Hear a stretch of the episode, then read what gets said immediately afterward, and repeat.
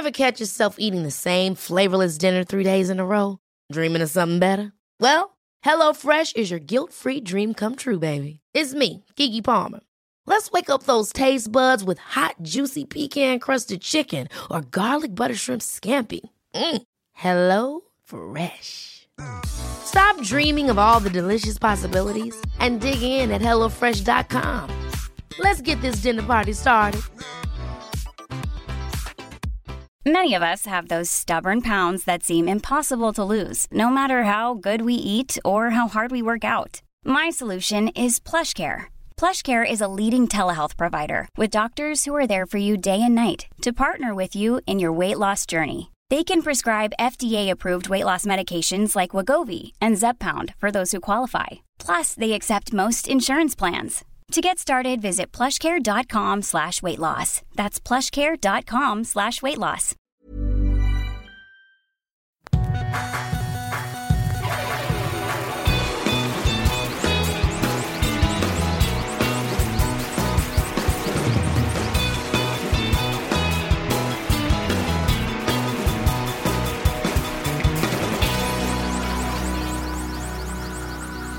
Bienvenidos al episodio 93 de Dos Nombres Comunes conmigo, Andreas Osberg.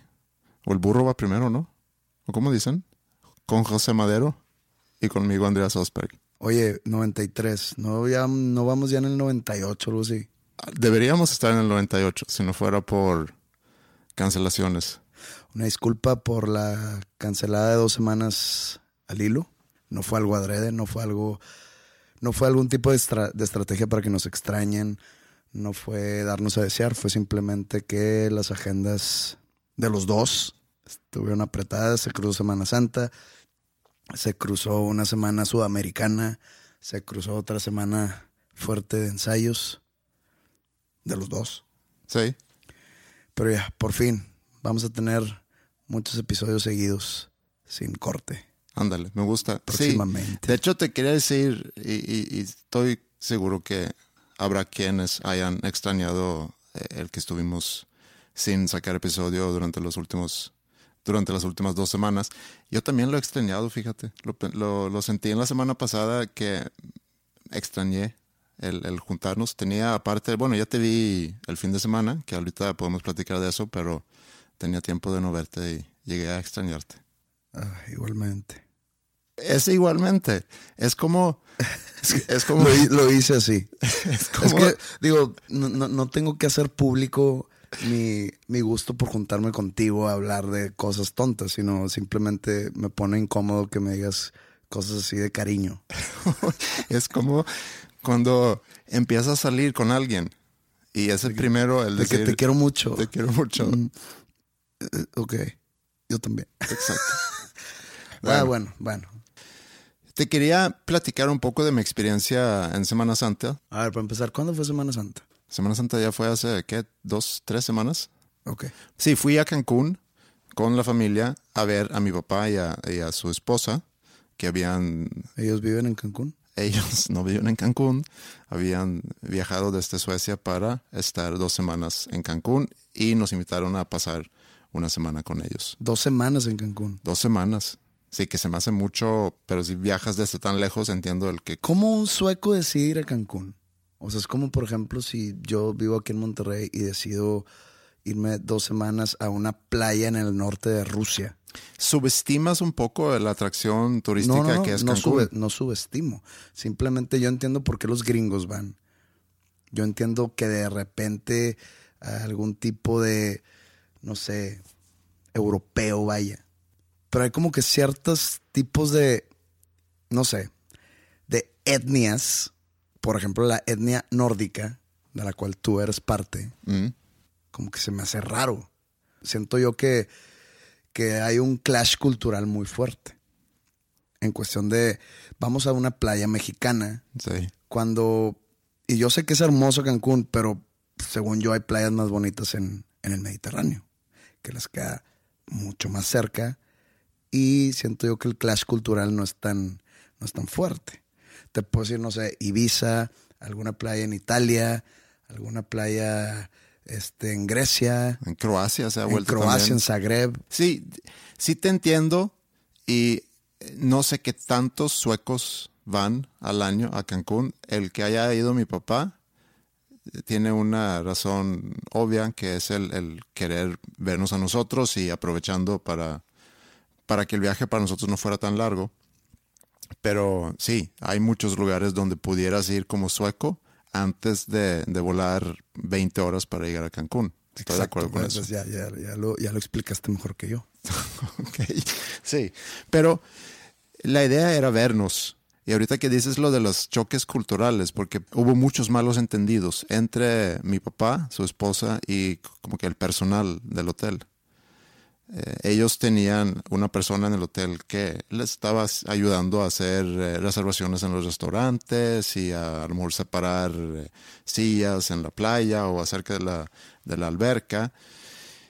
Y no sé si es cuestión del idioma, porque cuando dos personas se juntan a, platicar y comunicarse en un idioma que ni es tu idioma, ni es mi idioma, en este caso en inglés, o sea, mi papá sí habla inglés, pero no es su lengua materna, y las personas en el hotel sí hablan inglés, pero tampoco es su lengua materna. Lengua materna. A ver, vamos a analizar eso. ¿Por qué materna? Es la lengua que te da tu madre. Mi madre me da una lengua. O sea, estamos hablando del sentido figurado, no la lengua literal en No, sí. el lenguaje, pues. Mi madre me lo dio. Mm. No me lo dio mi madre.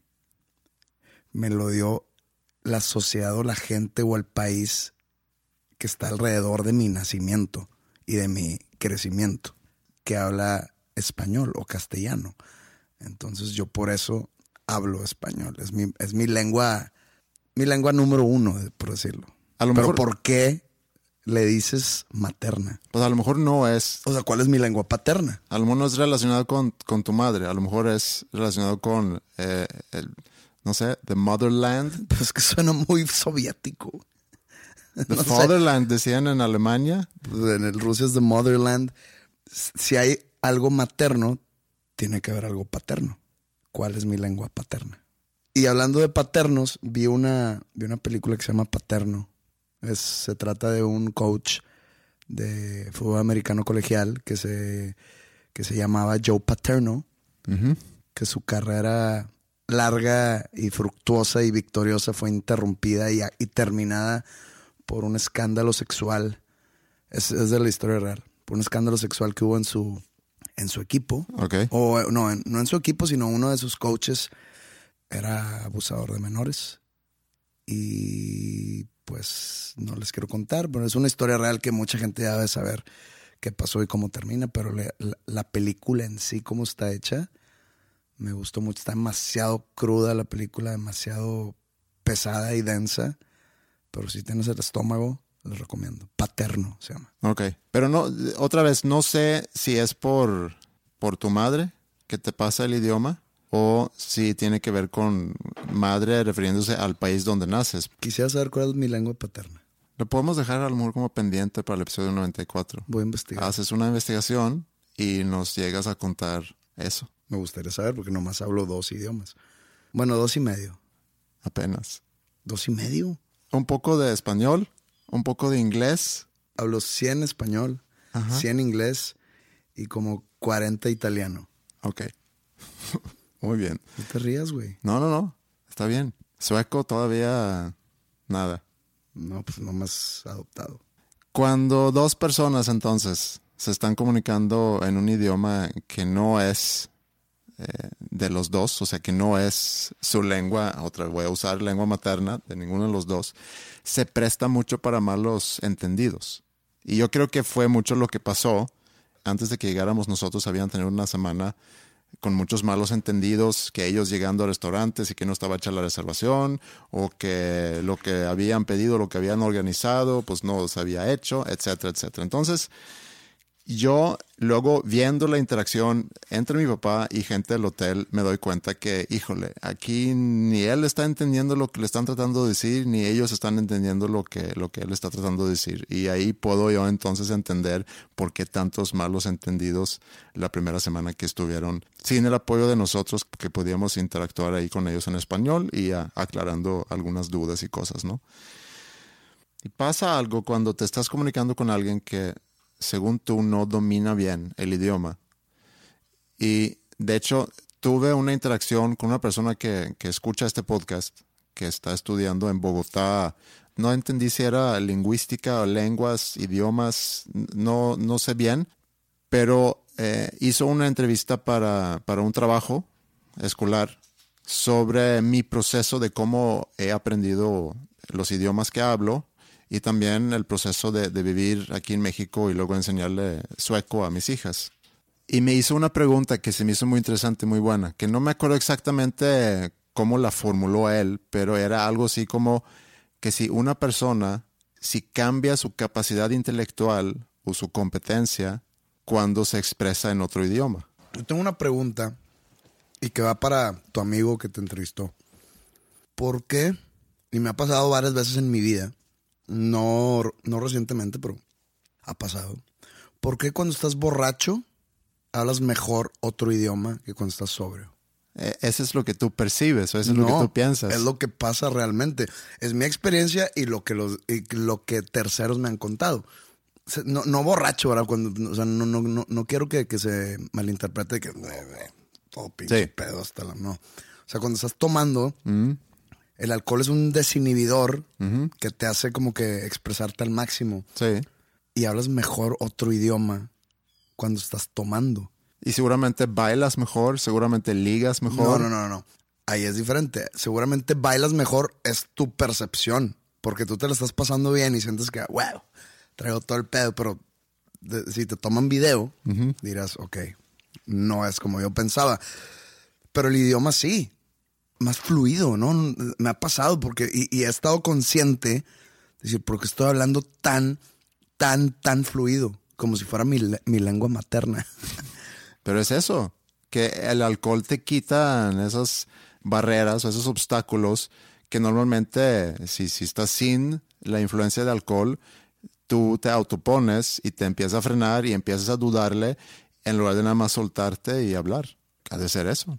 Entonces, regresando a su pregunta, que era si la capacidad intelectual de una persona o la competencia de una persona o una persona se vuelve menos competente al expresarse en un idioma que no es su lengua materna. Yo estoy de acuerdo. Si yo hablo en español, uh -huh. soy menos competente que si estuviera hablando yo en sueco. Yo creo que sí.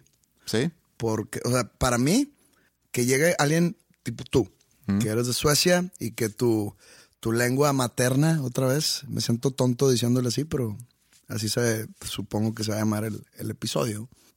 Me hablas en, en español así como lo hablas, probablemente vayas a crear un tipo de admiración en mí de que, oye, este güey habla muy bien español y no es su, su lengua materna. Mm.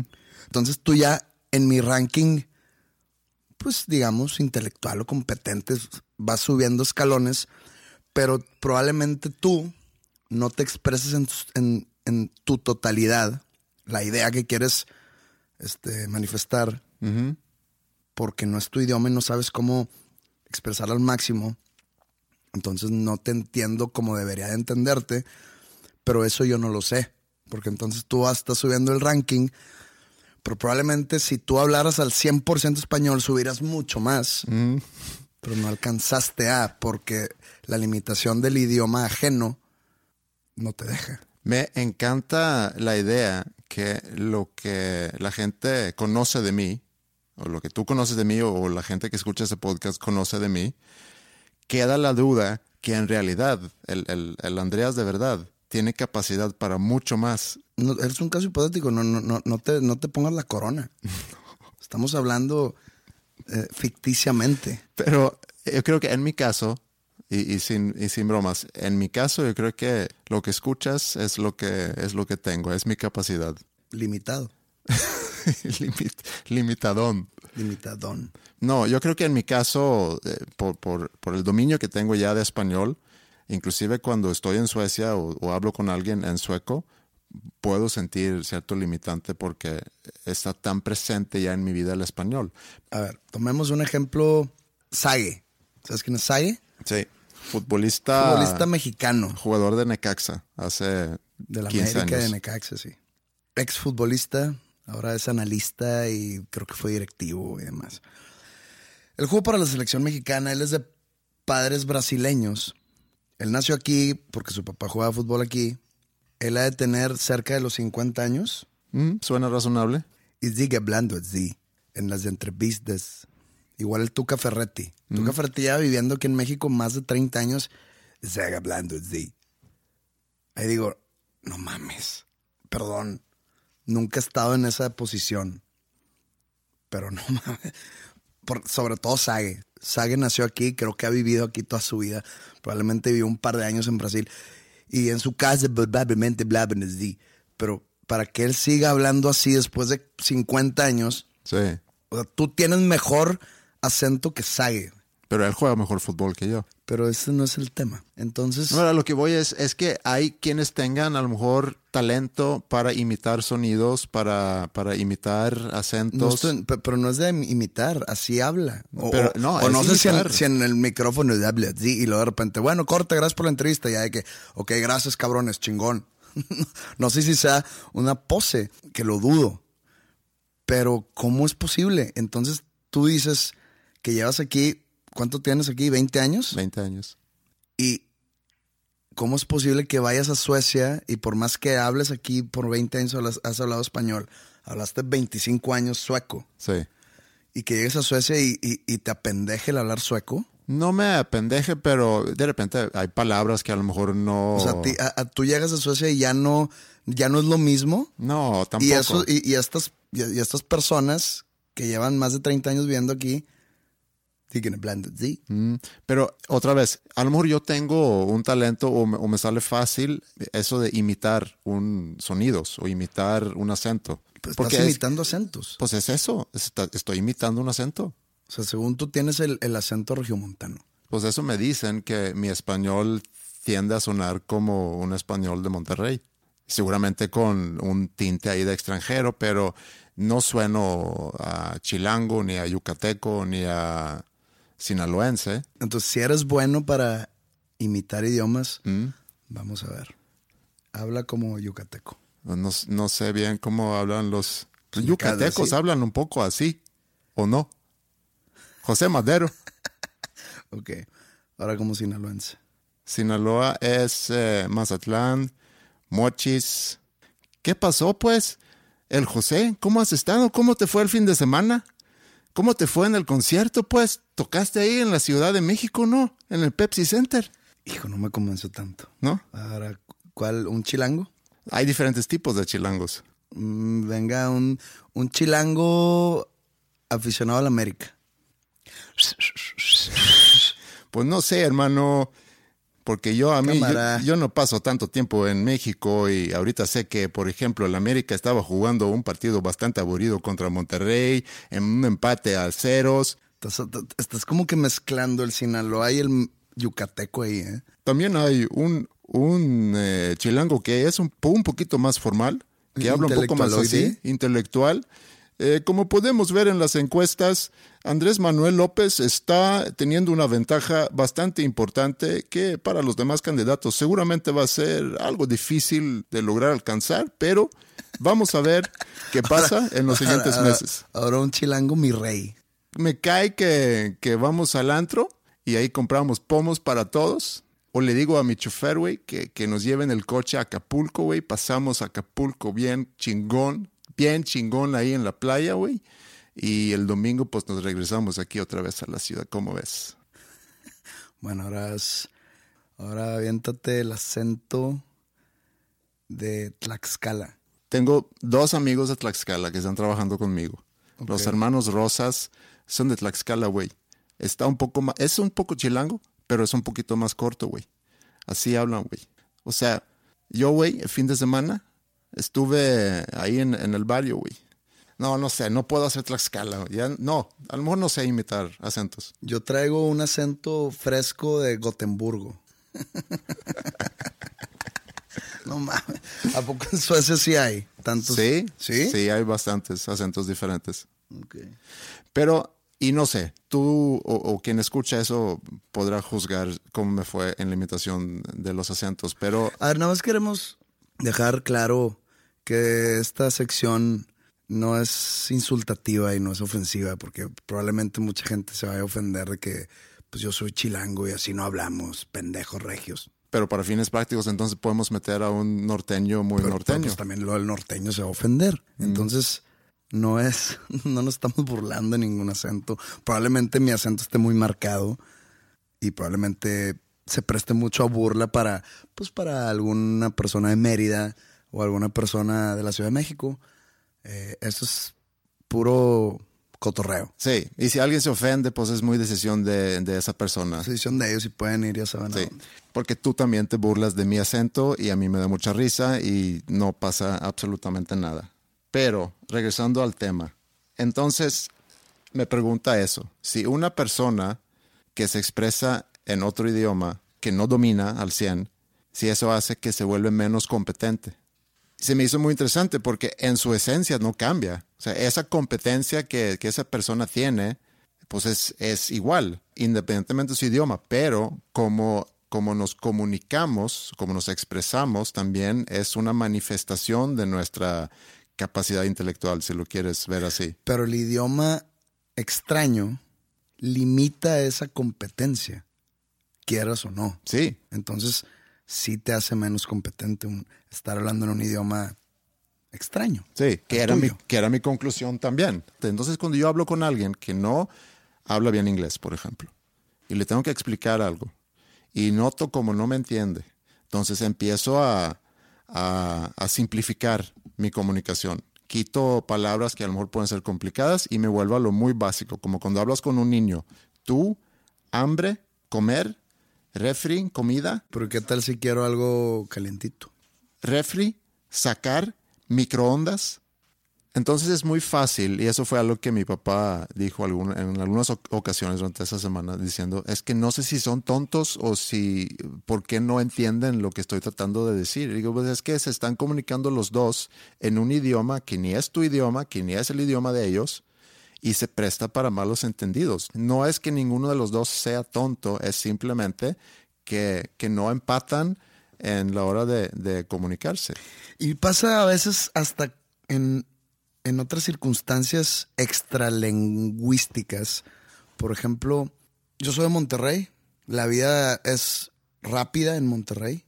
Obviamente no a comparación de la Ciudad de México, pero es muy rápida a comparación, digamos, que de Pachuca.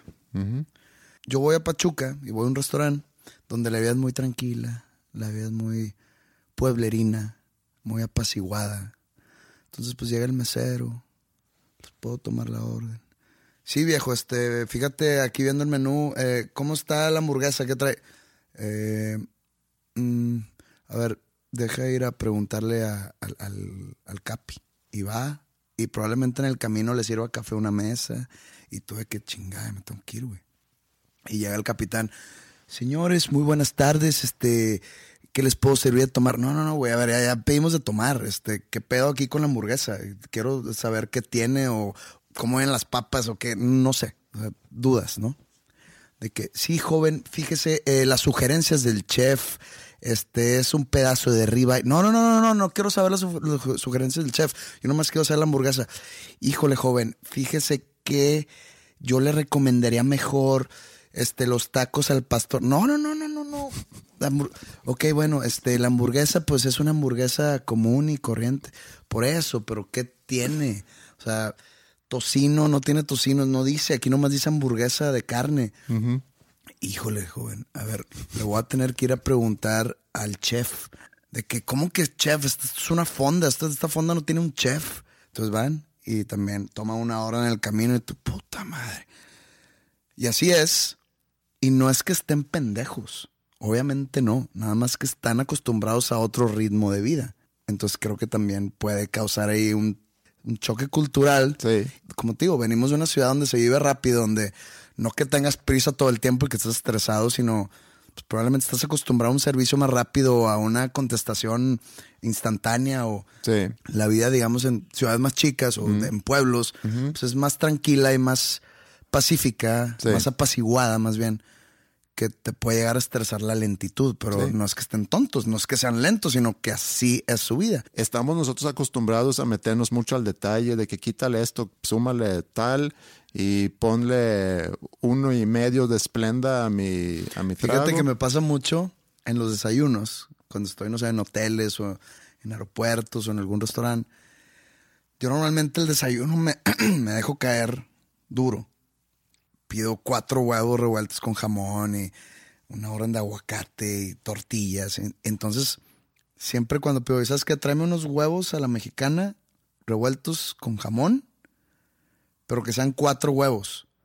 Entonces llega el mesero así y no anota nada, ¿no? De que, ah, ok, ok. Y una orden de aguacate rebanado y pan tostado, por favor. Sí, sí, joven. Y, no lo voy anotando nada, es chingada. Oye, ¿no vas a anotarlo? no, joven. Y yo, es que se te va a olvidar. No, no, no, ¿qué me está diciendo? Que tengo mala memoria. Y dije, ya valió madre, este güey le va a escupir a mi comida. No, no, no, no, o sea, se ve que eres una persona con una memoria vasta, pero chance tu cocinero agarra más. No, no, no, joven, yo, le paso. Y obviamente llega el, el, huevo y es un pedacito así. Y de que, oye, viejo, perdón, pero aquí no son cuatro huevos. Sí, te lo juro que no son cuatro huevos. A ver, y te quita el plato. Y ay, siempre es un problema como que añadirle cosas. Y eso es porque estamos aquí acostumbrados a, una vida donde, donde las alternativas que se nos están presentando cada vez son más. Yo me acuerdo cuando fui a Tallinn, en Estonia. Voy a ir. ¿Qué tal está ahí? Está muy bonito. Cuando yo fui, que era en el 92, todavía... La Unión Soviética. No, era justo después, eran meses de que se habían separado de la Unión Soviética. Entonces estaba medio jodido todavía en cuanto a edificios muy bonitos, pero no con el mantenimiento que deberían haber tenido. Entonces, pero un lugar bonito. No como Estocolmo, pero... Y encontramos ahí una tienda donde vendían cualquier tipo de, de souvenirs, pero vendían, entre otras cosas, pins. Pins de la Unión Soviética, que yo quería comprar un pin con, no sé, con algo soviético. Entonces vi uno y le dije, mira, quiero ese. ¿Cuánto es? Un peso, hace cuánto. Equivalente a un peso. Ah, perfecto, lo quiero. Y me dice, es que es el último. Ajá, está bien, dámelo. no, pero, pero no, no, no te lo puedo vender. Y, pero ahí está, y cuesta un peso, dámelo. No, porque es el último, no te lo puedo dar. Y yo realmente no entendía, a ver, pero ¿qué tiene que ver que es el último? O sea, felicidades que vendiste a todos los demás y que qué chingón que yo vengo a, comprar el último y ya. dice, no, no te lo puedo vender. Y le dije, mira, te doy tres pesos. ¿O cuánto quieres para, para que me lo vendas? Y me dio un precio y ya, terminé comprándolo. Y esa lógica, todavía pensándolo, no, no lo entiendo. Pero luego, hace poco, circulaba un video aquí en Facebook. Creo que era un vendedor de pan dulce que iba entre los carros vendiendo pan y le están grabando de un carro eh, donde él se acerca, o ella, no me acuerdo, a ofrecer, dice, ok, dame, dame todo. No, hombre, no, no, no, no, no te, no te, no te vendo todo. Te, te, vendo dos o tres, pero no todo. Dame todo, hombre. Y ya vendiste y ya te puedes ir a descansar. Ya cumpliste con tu chamba del día de hoy o de la mañana. Dice, no, no te puedo vender todo. Y esa persona dio una explicación que hace mucho sentido, que no, que no aplica en el caso de Tallinn que te, que te dije de la tienda de los pins. Porque esa persona dijo, es que yo ahorita voy a llegar aquí a, a, una obra que está aquí más adelante, a donde voy yo todos los días y les vendo pan. Entonces, si tú me compras todo y yo ya no tengo pan para venderles a, a la gente que está en esa obra, pues entonces seguramente van a buscar a alguien más a qué comprar. Y yo cuando llego mañana, pues ya hay otro proveedor que les está vendiendo pan. Entonces, por eso yo no te puedo vender todos los pan. Pues es que cada quien tiene su proceso. Sí. Probablemente, ahí te va, te, te lo voy a aterrizar. Imagínate que llegue el Palacio de los Deportes ahorita conmigo. O el que, la empresa que está detrás y me dice, oye, te pago cierta cantidad de dinero por tener un show aquí y probablemente sea una, una, cantidad muy grande, estamos hablando. Entonces yo digo, ay, cabrón, con madre y todo, pero sé que se va a ver vacío. pero a ti te vale madre. Tú toma el dinero.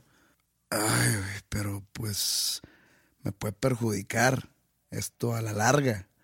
Porque luego se hace el concierto y, y pues se va a ver todo vacío porque está muy grande el Palacio de los Deportes.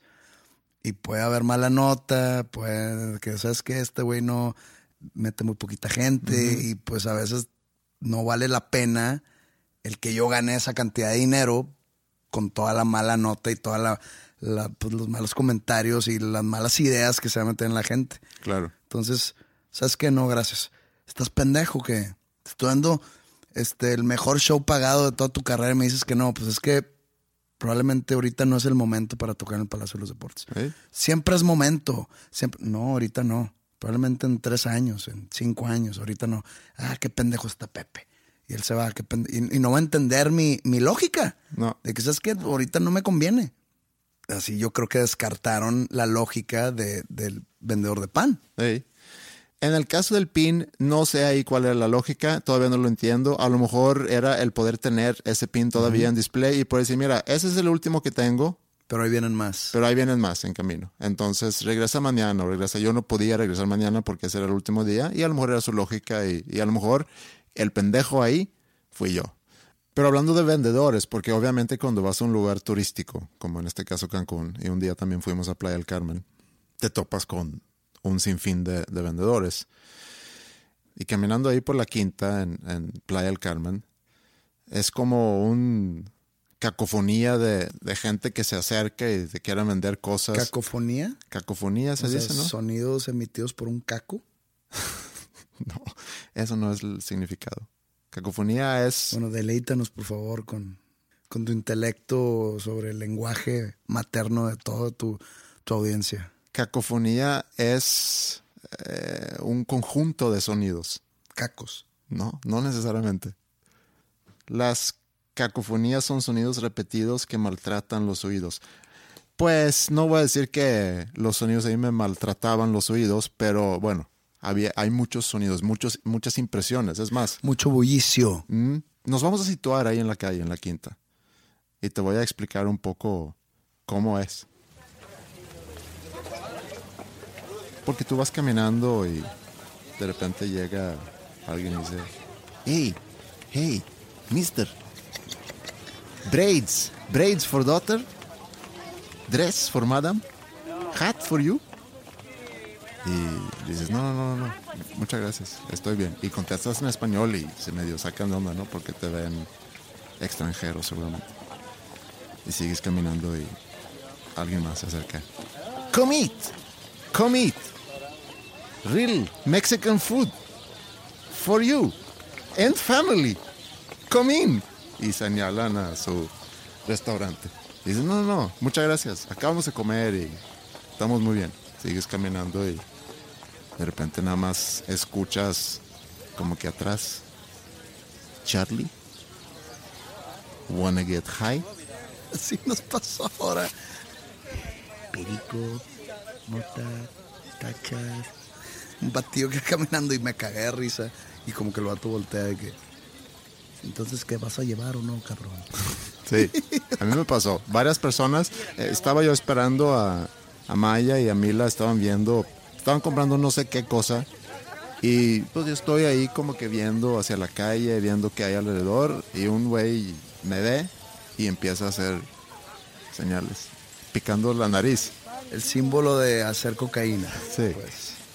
Y sigues caminando y alguien más se acerca. Hey, trae sunglasses. Trae sunglasses. Güey, parece que estás imitando a Gollum. Trae sunglasses, my precious. Do you want new sunglasses? Protect eyes, sun. Hablando conmigo como si fuera un, bebé. O sea, no es una. Hey, mister, do- would you like to try some sunglasses to protect your eyes against the sun? Cabrón, hablas bien cabrón inglés, güey.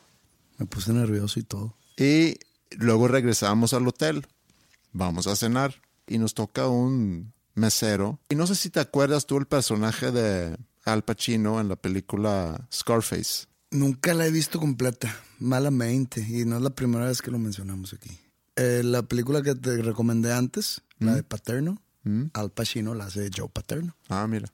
todo se junta. Porque cuando llega el mesero a la mesa, porque aparte tiene una, una expresión facial como si fuera un, un mafioso, que no sé cómo transmitirle a nuestros escuchas cómo es ese cómo es esa expresión facial, pero tiene los Que ojos un episodio de The- The Sopranos y hay muchos de esos. Sí. Vean Goodfellas. Tiene la cabeza ligeramente hacia atrás, los ojos medio cerrados, hace una seña con, Con la mano. con la mano, Buongiorno. como hacen los italianos que juntan todas las puntas de los dedos. Good evening family, papi, mami, refiriéndose a mi papá y a su esposa. Would you like to try a wine? No estoy hablando realmente como habla Tony Montana. Nota para los escuchas. No ha dejado de hacer el ademán con la mano. Aunque no lo ven, lo sigue haciendo. Así de comprometido es Andreas con su trabajo. How are you doing this evening? Are you ready to try some of the best foods in all of Mexico? We have the specialty from the chef. It's like very good stuff. We have wine for Papi. We have some margarita for the lady. Soda pops for the little little girls sitting here at the table. What do you want to try? We have chicken, very good chicken, chef specialty chicken. We have meat. We have some avocado. We have beans. Oye, como que ya le estás tirando mucha cagada al, al acento de las demás personas, ¿no? Nomás falta que me tires cagada a mí. Como si tú tuvieras el acento perfecto, güey. ¿Y no es así? No. Say hello to my little friend.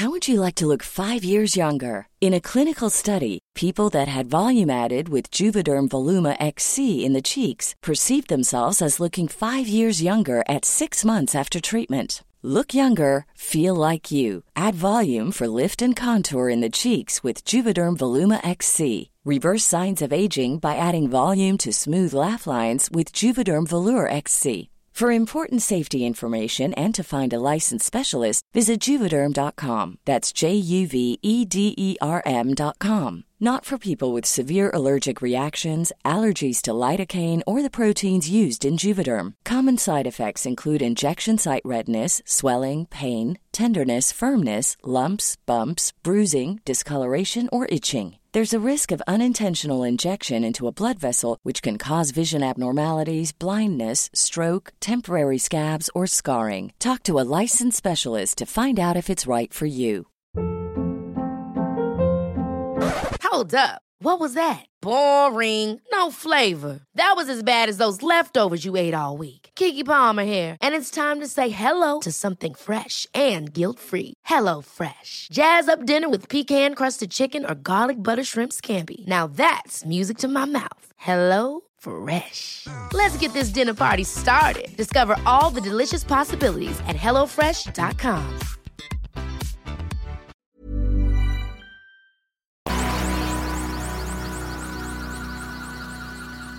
Otra cosa en Cancún, o de mi viaje a Cancún, como te había platicado, como he platicado en algunas ocasiones aquí en el podcast, sobre eh, la relación especial con mi papá, que no siempre ha sido muy buena, y que en el último año como que ha mejorado, hemos tenido la oportunidad de, de sentarnos a platicar, no tanto sobre nuestra relación, yo creo que más que nada es que mi actitud hacia nuestra relación ha cambiado y estoy dejando ir muchas cosas y estoy como que empezando a aceptar que no, y, no clavarme con cosas que pudieran molestarme, sino aceptar que es que así es. As- as- Así es él y, yo sé que también está haciendo ahorita un, un- un esfuerzo mayor para, para que nuestra relación sea mejor en, cuanto a, contactarme más, buscarme más, organizar este tipo de, de viaje que organizó para que nos viéramos todos. Y, también cuando hablamos se abre más y podemos llegar a hablar de cosas, pues a lo mejor más profundas y no nada más el, el cómo está el clima y cómo están las niñas y ya. Entonces yo tenía expectativas del viaje, pero expectativas no de que, de que van a pasar cosas muy padres, sino me iba muy contento al viaje, pues. Y, y no con una actitud de que qué flojera y me voy a molestar con esas cosas de mi papá, sino iba realmente contento de poder pasar una semana junto con él y sobre todo en México. Él vino a la boda, que fue hace ya muchos años, en el, en el 99, casi 20 años, y no ha vuelto a México. Entonces me dio mucho gusto poderlo recibir en, iba a decir mi país, pero no es mi país, pero lo siento ya casi como mi país o donde yo he vivido durante los últimos 20 años, poderle enseñar la comida, mostrarle el español que hablo y, la facilidad que tengo para comunicarme con la gente ahí. Y también me, doy cuenta de ciertas cosas que, que no sé si me agradan, pero observaciones que había hecho su esposa.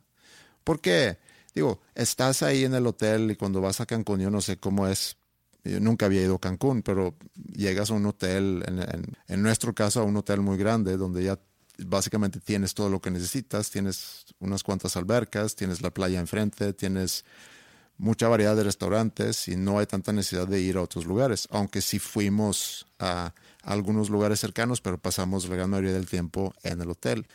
Pues cada quien agarra y unos a lo mejor quieren quedarse en el cuarto, otros quieren ir a la alberca, otros van a la playa, yo iba de repente al gimnasio y una de las observaciones que luego me dijo mi papá, que su esposa, que me cae muy bien, por cierto, pero que ella le había dicho no era... Tenemos que quedar bien con ella, no. No, no escucha, no. Su lengua materna no es este. No, nada más quería dejarlo en claro. No le van a decir. No voy a hacer que alguien le escuche esto y le manda un correo. Que le dijo a mi papá que, oye, Andreas, ¿cómo se parece a ti? O sea, tiene su agenda y es su agenda. O sea, hace lo que él quiere. Y le digo, ¿en qué sentido? O sea, que soy egoísta. Pues sí, me dice mi papá. Se me hace que eres muy egoísta como yo. Y yo siempre he considerado a mi papá como egoísta. O sea, yo me acuerdo de, de niño. Era su agenda, era la agenda. Si él quería ir a jugar golf, él sí iba a jugar golf. Si él quería subirse a su cuarto, acostarse en su cama, lo hacía. Era su agenda. Y luego seguía todo lo demás. Y entonces la observación de ella era, observándome a mí es que si yo quería ir al gimnasio, pues yo me iba al gimnasio. Si yo quería, no sé, irme al cuarto, pues me iba al cuarto. Y no necesariamente, según ella, tomando en cuenta a lo mejor deseos de los demás o expectativas de los demás. Y yo sé que es así. Y es algo que a veces siento que mi familia me lo pudiera reclamar mucho más. Y frecuentemente pienso que me salgo con la mía un, alivio que nadie me haya reclamado. Y de repente sí me reclaman, porque es entre el trabajo, entre hacer ejercicio, que también es una prioridad para mí, el poder hacer ejercicio. Nueva prioridad. La semana pasada subiste una foto que para mí es evidencia que es una nueva prioridad tuya, el hacer ejercicio. He tenido momentos donde ha sido más prioridad que, en otros momentos. No, no, no, aquí no estamos hablando si es más o es menos, o sea, no era prioridad. Yo te he dicho en varias ocasiones y nunca me has creído. No, tú, tú decías de niño. Ahí está cero niño. No, no, no, esto, e, esa foto que subí. Tenías que unos 25. No, no, no, no, no, tenía 34. ok, peor, güey. O sea, esa foto es de hace 11 años. O sea, yo puedo entender cuando alguien de 25 está así porque pues está en la punta del pedo, se la pasa chupe, chupe, chupe y este, pues después de chupar pues tienes que meterte unos tacos o unas burgers y al día siguiente ah, estás crudo, obviamente no vas a quemar lo consumido un día antes. Entonces lo puedo entender ya de 35. Mm. O sea, tú a mi edad estabas gordo, tenías senos. Sí. ¿O está photoshopeado eso? No, no, no. Un año antes de esa foto, un año y medio antes de esa foto, pesaba seguramente de 6 kilos menos. Había bajado mucho o había, me había puesto fit. Y, y luego, como, como puede pasar, dejas hacer ejercicio, te ves todos los días en el, en el espejo y ves, pues mm, como que no me pasa nada. No, no, no afecta tanto si estoy haciendo ejercicio o no. Y pasan las semanas, pasan los meses, y dices, pues como que no, no veo una diferencia. Lo que tú no ves es esa diferencia gradual que se está acumulando y de repente te tomas una foto un año, un año y medio después de, de estarle, de estarle entrando bien a la comida y no hacer nada de ejercicio y ahí está el resultado. Qué valor, ¿eh? En subir esa foto. Te admiro. Pero hay una razón y hay una explicación por qué subí esa foto. Ese mismo día, Ingrid me había pedido, ella estaba buscando fotos de las niñas eh, cuando eran chicas. Y le digo, tengo un disco duro, búscate ese, en ese disco duro. E Ingrid se dejó caer con ese disco duro, se pasó horas viendo fotos. Y de repente durante el día me llegaban así por WhatsApp, me dije, chécate esta foto, chécate esta foto de las niñas chiquitas o de ella y yo. Y, y luego me manda esa foto. Y me dice, ¿qué onda con esta foto? Y lo puso en el grupo que tenemos en WhatsApp en la familia, todos ahí riéndose, que estás bien gordo y que qué pasó. Ese mismo día, el día que me manda esa foto Ingrid, o el día que encuentra esa foto, comenté aquí hace unos episodios que había empezado a ir a un nutriólogo. Y esa misma mañana había ido y me felicitó por, por mi progreso y me dice, oye, pues vas muy bien, eh, todos los eh, indicadores o como se digan están, o sea, has mejorado bastante desde que empezaste aquí. Y platicamos mucho sobre, sobre lo que tú y yo hemos platicado aquí, de cómo te percibes a ti mismo en algún momento en tu adolescencia o en tu juventud, puede generar a lo mejor cierto trauma en ti o puede provocar que te vuelves muy estricto con lo que comes o con tu ejercicio, que es algún tipo de trastorno, al final de cuentas, que tú puedes verte en el espejo y, y verte, no sé, más flaco de lo que eres, más gordo de lo que eres, menos mamado de lo que eres o con nariz más grande, lo que sea y yo le conté sobre cómo en secundaria yo tenía sobrepeso. Y yo tenía un muy amigo, o más bien, había sido un muy amigo mío en, en, primaria. ¿Algún actor famoso que siempre saques cosas así? No. Éramos muy amigos y luego, por alguna razón, como que ya no éramos tan amigos. En secundaria llega un chavo nuevo a nuestro salón, que es un chavo problemático no, era, no, no le iba muy bien en la escuela, era medio violento y un bully a final de cuentas. Y él se hizo muy amigo de quien había sido mi amigo en, algún momento. Y por alguna razón ellos dos empezaron a, tirarme a mí. Y ahorita que dijiste que en la foto pues tenía senos, eso era algo que, que me decían mucho, a diario.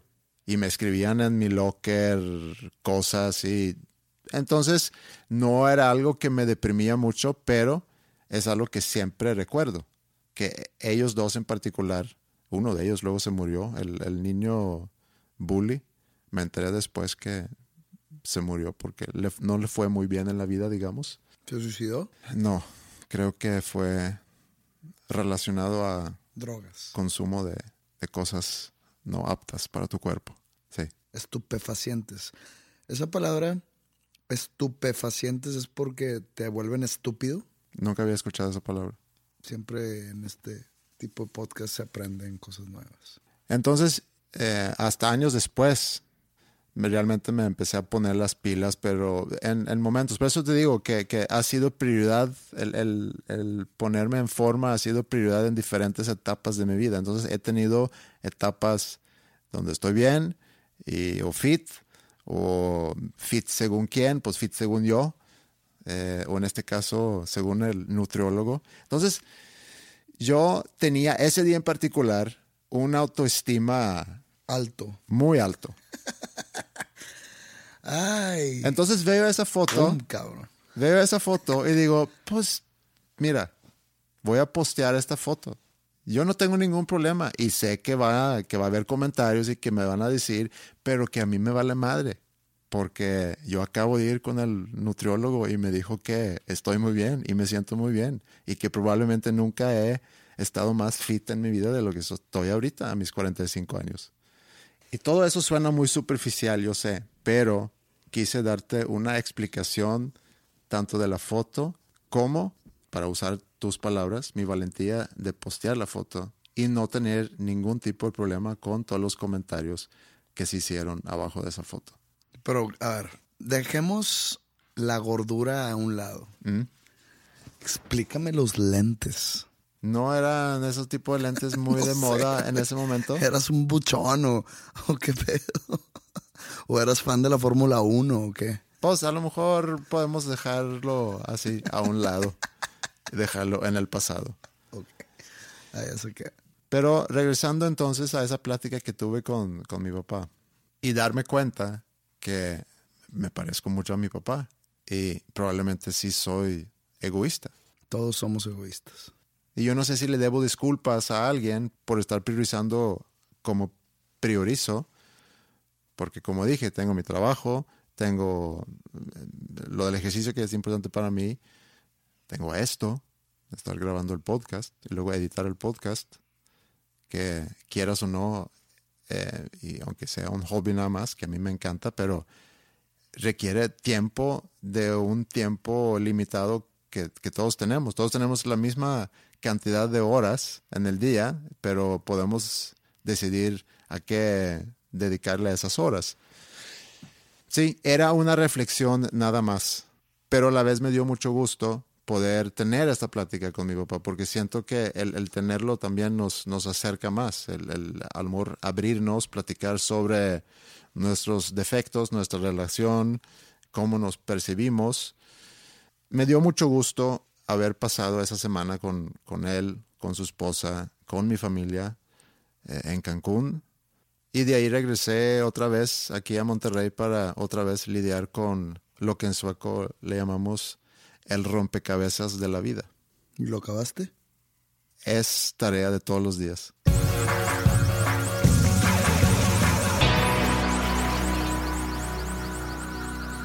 Oye, me han llegado muchos mensajes vía redes sociales sobre el concierto de, del sábado pasado en la Ciudad de México, en el cual fuiste parte tú. ¿Mm? Y obviamente muchos mensajes dirigidos hacia el podcast en el que quiere saber la gente tu punto de vista y tu experiencia en el, en el show. Como preámbulo y para la gente, lo- para los que no saben de qué estamos hablando, yo tuve un concierto en la Ciudad de México el pasado sábado, 14 de abril, en el cual tocamos todas las canciones de mis tres discos solistas. Y era un concierto como celebratorio para el tercer disco que saqué, que se llama Alba. Y como se incluyeron todas las canciones grabadas bajo mi nombre, una de esas canciones está en sueco. La escribiste tú, se llama Nat y Stockholm. Y pues decidí invitarte a cantarla. Bueno, decidí que seas partícipe en ella junto a tu hija Maya. ¿Por qué invité a Maya? Porque cuando me mandaste la versión demo, estaba la, la voz de Maya ahí. Entonces yo tuve que cantar lo que cantó Maya. Entonces dije, es buen, buena opción. Entonces nada más quiero que nos platiques tu experiencia. Mucha gente quiere saber y también quiere saber el, la preparación que hubo antes de... Entonces pues quería que nos platicaras a todos. Antes que haga eso, ¿cuál fue tu experiencia del concierto? Mi experiencia es muy buena. Acabé muy cansado, muy contento, muy agradecido. Le, le tengo mucho miedo al- a la bajada porque dicen que después de todo, de, una, de un super high viene un super low. Entonces, no sé, no sé cuándo va a llegar ese low. Pero este, muy, muy feliz, muy contento. Una de las, de las mejores noches. Y, y ese, es, ese es mi punto de vista. Sí. Es, obviamente que, que fue una experiencia increíble y, y por muchas, muchas razones. Yo te dije en su momento cuando tú decidiste grabar esa canción que yo, que yo te compuse, que para mí era como cumplir con un sueño que desde joven había tenido de algún, de algún día poder tener una canción bajo mi autoría, se dice, ¿no? Eh, grabado en un, en un disco que como que con esa canción en, en el disco Noche, pues palomeé eso. Y cuando luego me dijiste que estoy considerando incluir a Nat en el, en el setlist, o más bien debo de incluir a, a Nat Stockholm en, en el setlist para mi show en el Pepsi Center porque voy a tocar todas mis canciones. Y creo que viene más al caso que, que vengan Maya y tú a, a presentarla. obviamente que eso me dio muchísimo gusto, algo de nervio, y te dije, ok, yo puestísimo y déjame hablar con Maya. Con un poco el miedo de que Maya a lo mejor se iba a rajar por nervios, por miedo, por lo que sea, ¿no?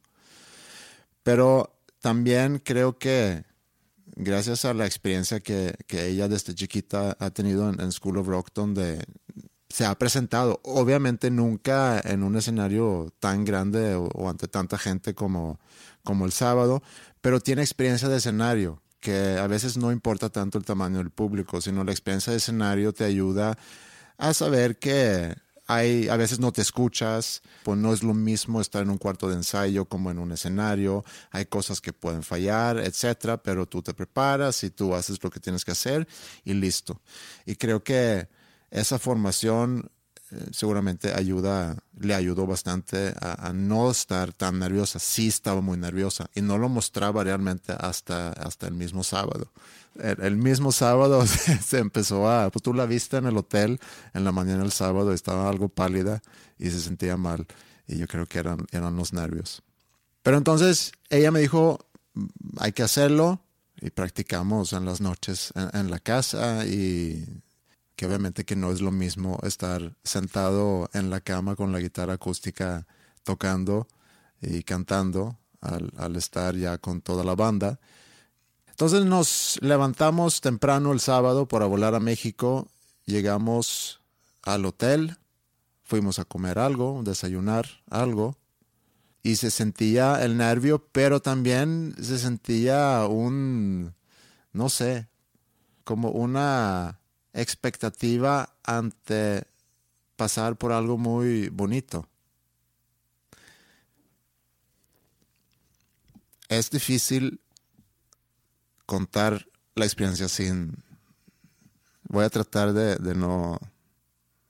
De, poder, de poder contarlo, pero hay algunas cosas que tienen mucho que ver con esa experiencia, que el poder haberlo hecho con Maya, que obviamente le da otra dimensión, porque no, no fue yo pararme en un escenario a cantar una canción mía en un concierto tuyo, sino una experiencia que podía, que podía compartir con mi hija.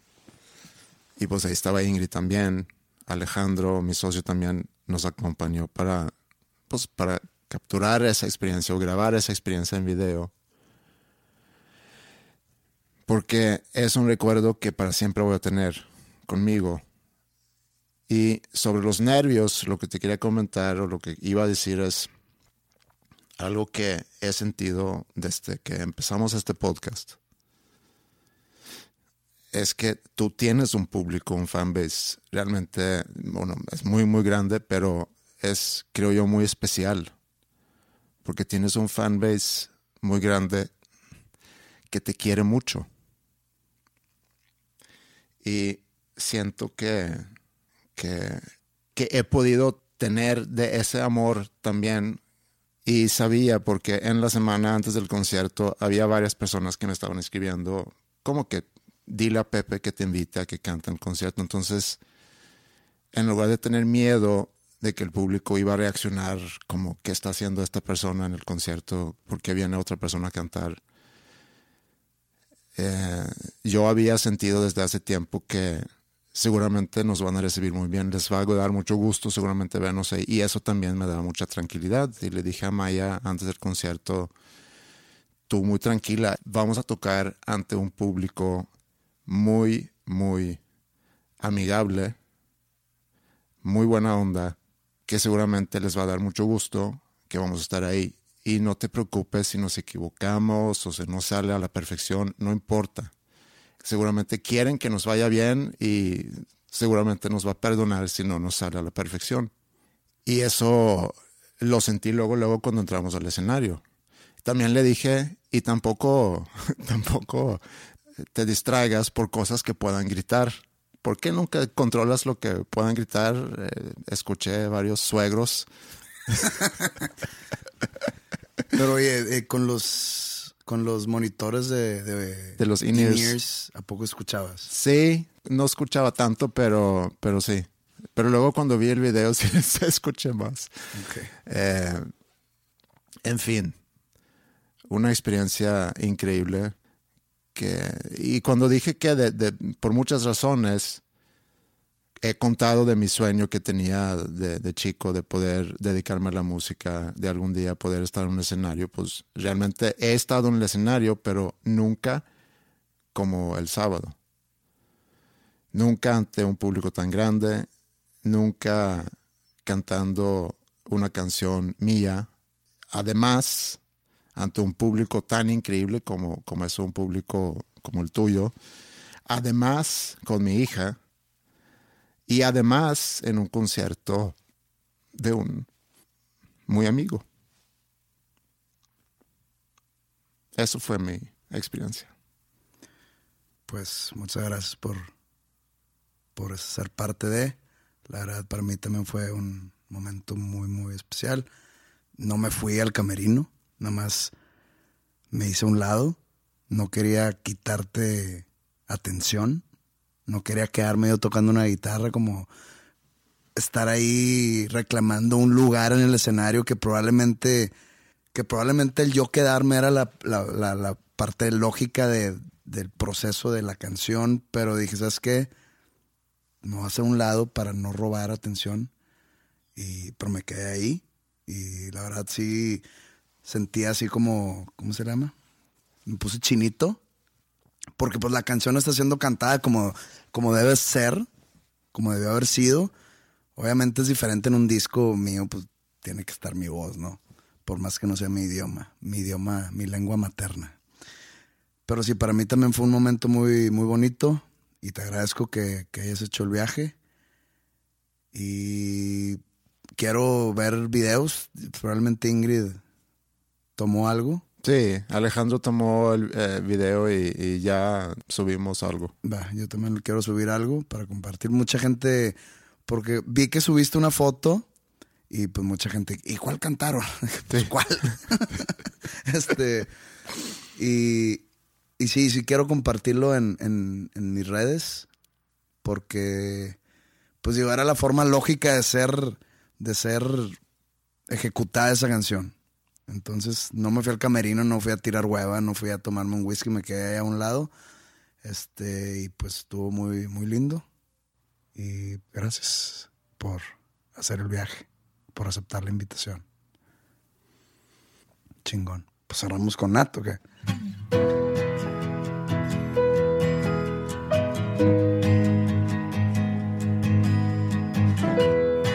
Bueno, esto ha sido el episodio 93 de Dos Nombres Comunes. Esperamos que por lo menos, o no que por lo menos, pero esperamos cerrar esta temporada en el episodio 99.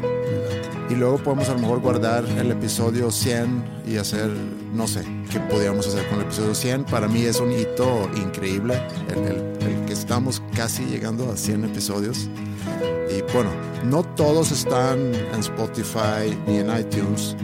Todos están en dosnombrescomunes.bandcamp.com. También comuníquense con nosotros a través de Facebook, facebook.com, diagonal dos nombres comunes. Mándenos, por favor, síganos mandando correos al podcast arroba dosnombrescomunes.com. Es muy grato leer lo que, lo que escriben, eh, sugerencias que tengan, simplemente las porras que nos echan.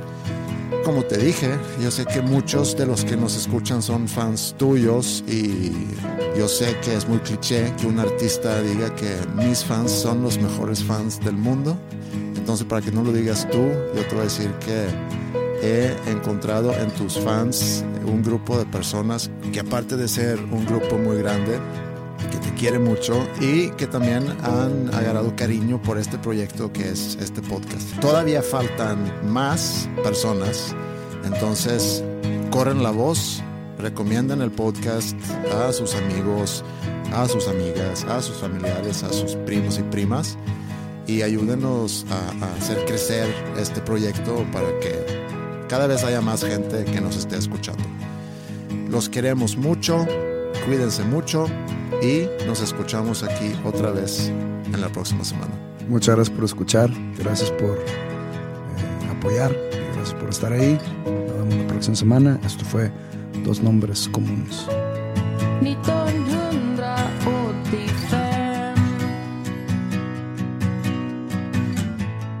deeply.